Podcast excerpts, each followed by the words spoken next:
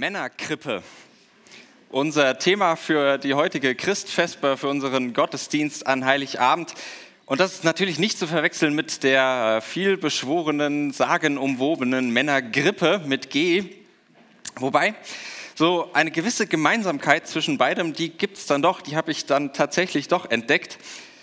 Denn sehr zu meiner Bestätigung, und ich vermute, dass es anderen ähnlich geht, haben in den letzten Wochen Wissenschaftlerinnen und Wissenschaftler in einer Studie festgestellt, dass Männer tatsächlich mehr unter Infekten äh, zu leiden und damit mehr zu schaffen haben als Frauen. Ich habe das ja schon immer gesagt und äh, mit mir vermutlich auch viele andere Männer, ob sie es zugeben oder nicht, sei mal dahingestellt. Nur diese Dinge, die bereden wir doch besser unter uns Männer, denn äh, ehrlich gesagt, so richtig Verständnis können wir äh, außerhalb unserer Gattung nicht erwarten, oder? Äh, oder gar jemals erlebt haben. Aber genug der Stereotypen. Mit der Männerkrippe verhält es sich ähnlich. Auch da geht es nämlich, bei dem, was ich mir dabei gedacht habe, um Verständnis für etwas um Vertrautheit, um Dinge, die man auf besondere Weise nur mit ganz besonderen Gesprächspartnern bespricht. Kurzum, wir lauschen heute einem solchen vertrauten Gespräch, wo es um Verständnis geht, wo es um Vertrautheit geht, nämlich einem Vater-Sohn-Gespräch im weitesten Sinne.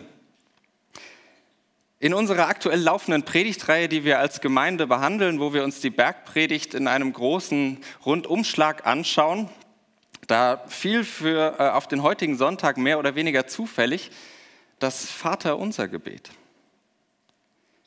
Und wir dachten uns, okay, das machen wir doch einfach, wenn das schon auf diesen Tag fällt und schauen mal, was passiert. Die Gemeinde ist einigermaßen Experiment erprobt und von daher dachten wir, können wir das auch heute Abend, äh, Vorabend mal wagen.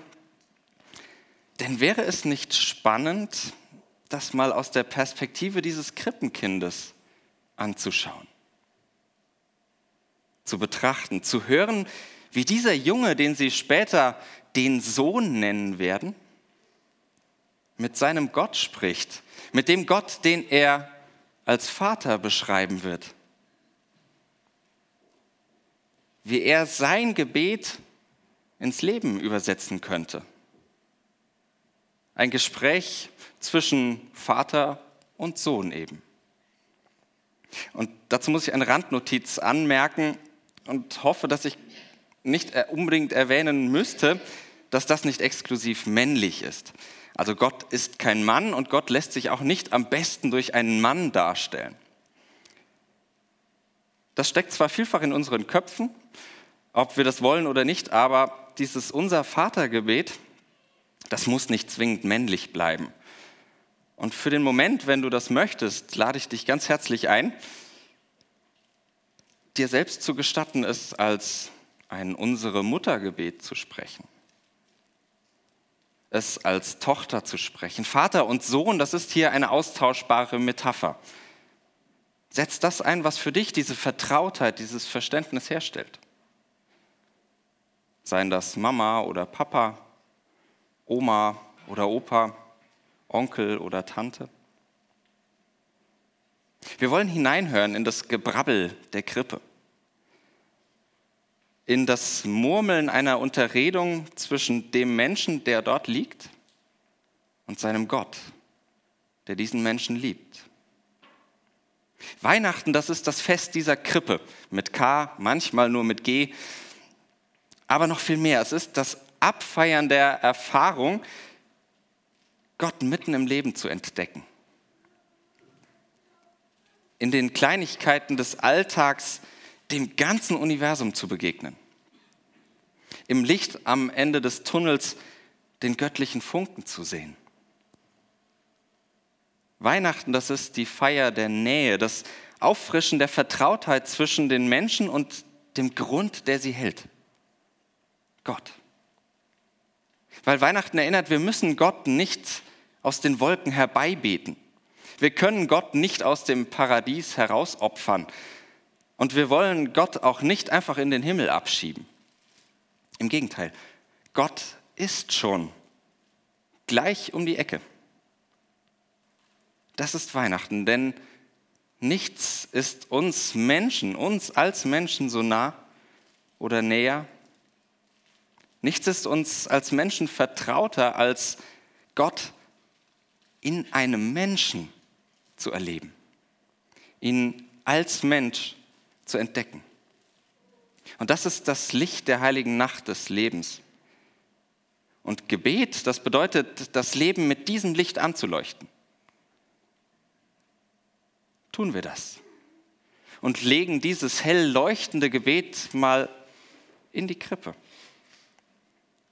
und lauschen, wie der Sohn mit dem Vater spricht, wie der Menschensohn zu Gott Vater betet und wie dabei vielleicht etwas vom Himmel in deine Welt kommt.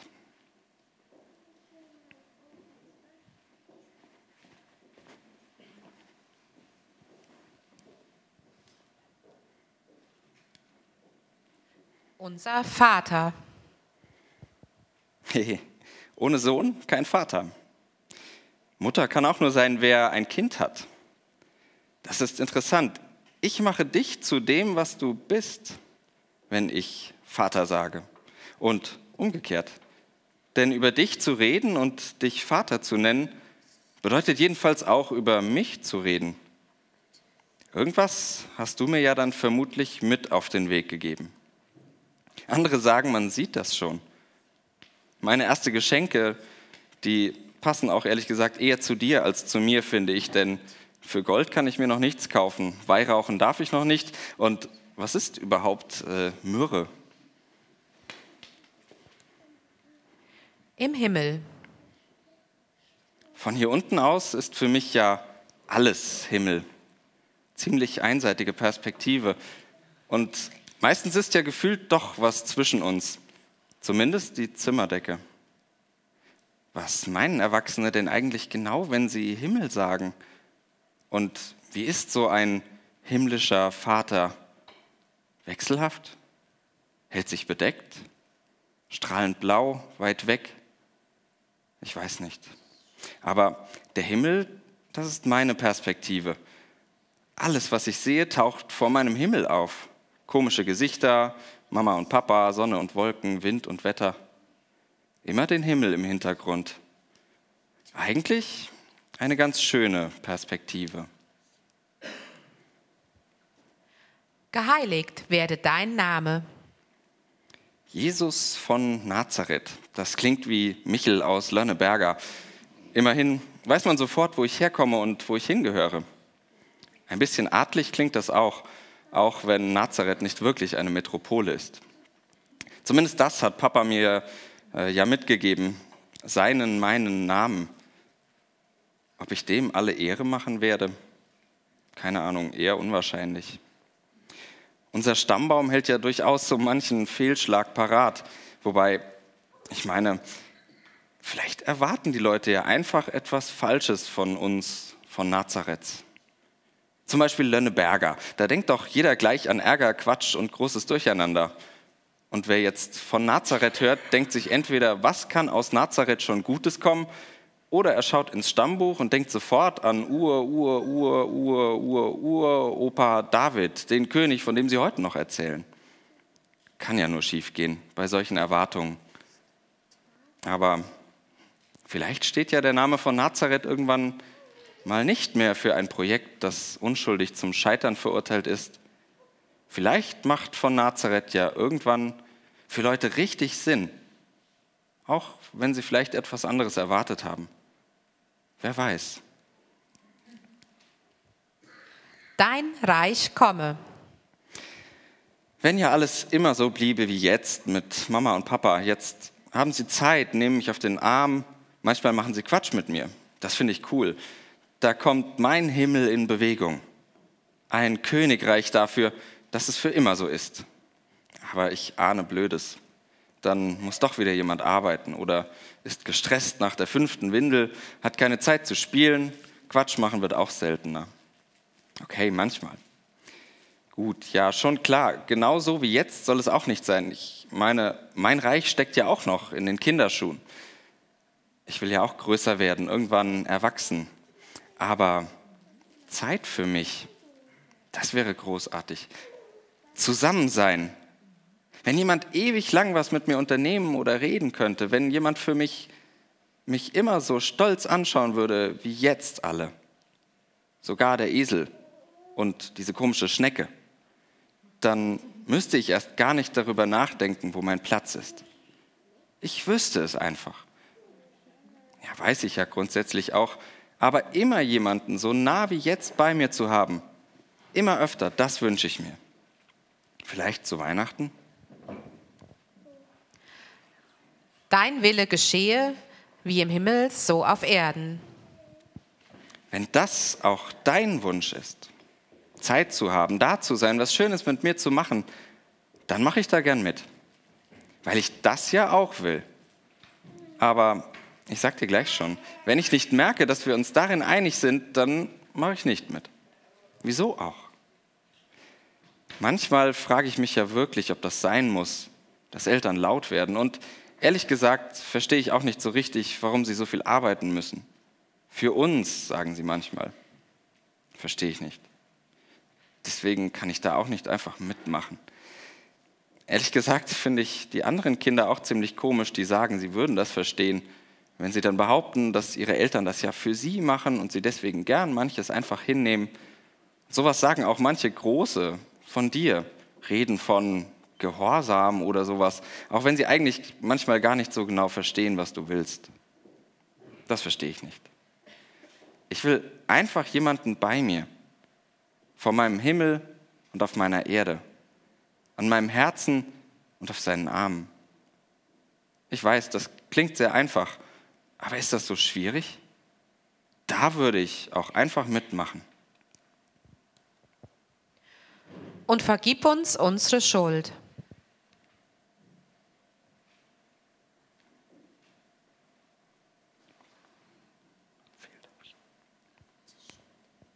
Unser tägliches Brot gib uns heute. Ja, nochmal, schön, dass mich jemand versorgt, aber mir schwebt da ein Satz vor, den ich irgendwann mal sagen will.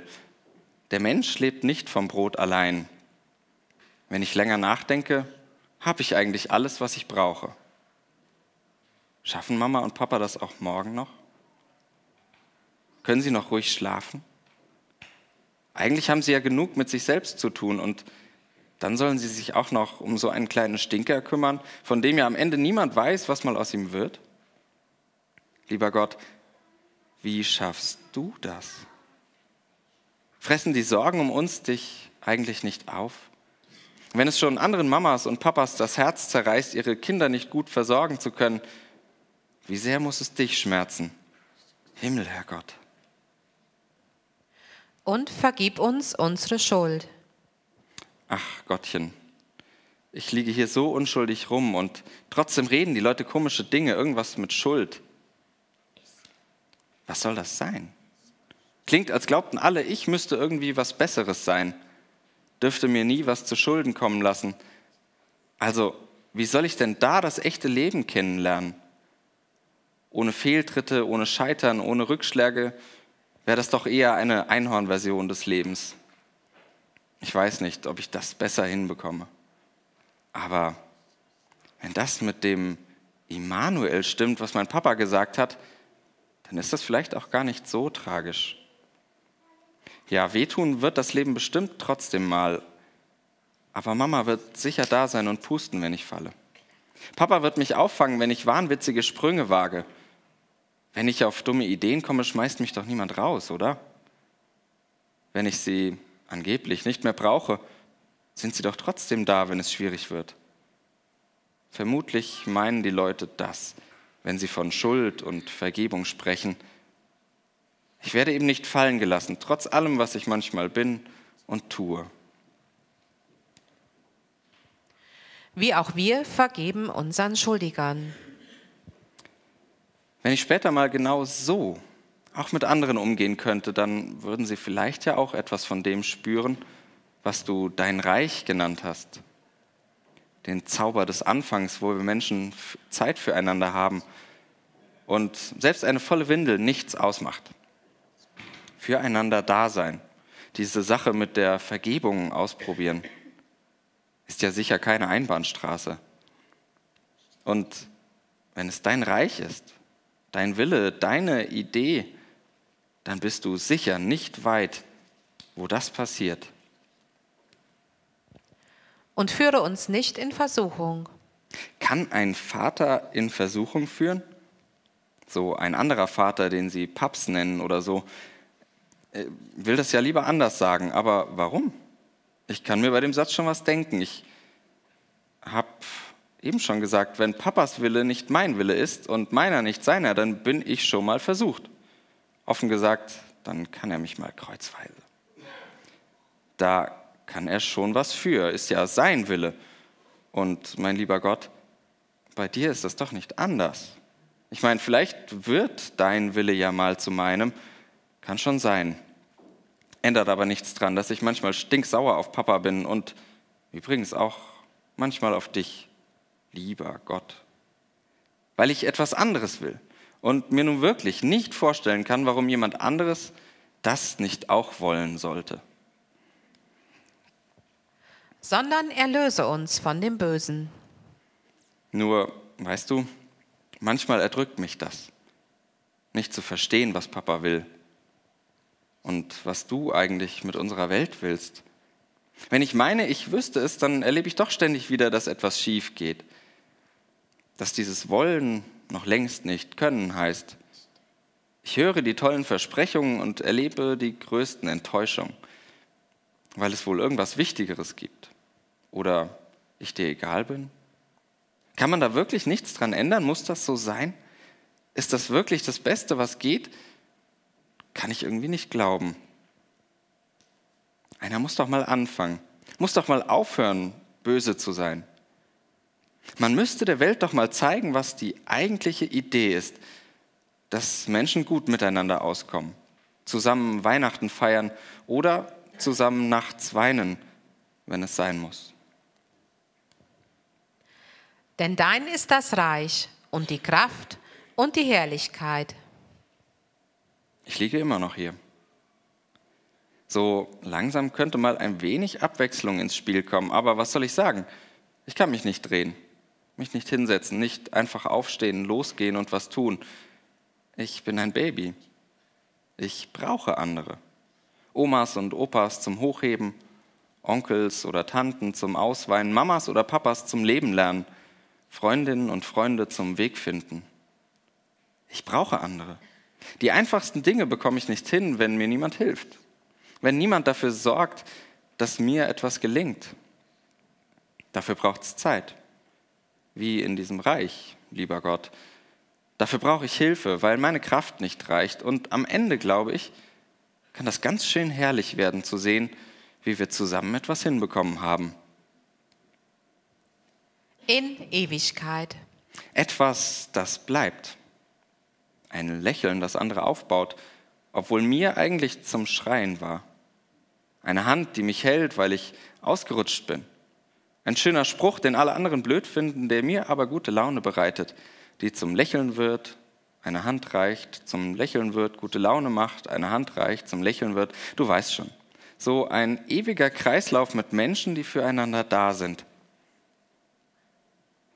Und weißt du, Gott, ich glaube, viel mehr brauche ich gar nicht, weil mir manchmal klar wird, dass da ja in allem der Himmel im Hintergrund durchblitzt.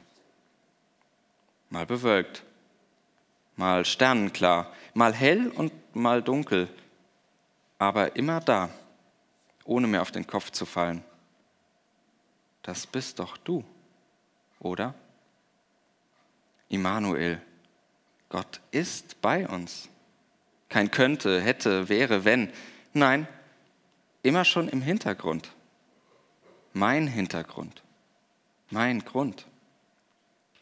Von daher ist das hier unten eigentlich wirklich eine sehr schöne Perspektive. Die geht mir hoffentlich nicht so schnell verloren. Bis wieder mal. Amen.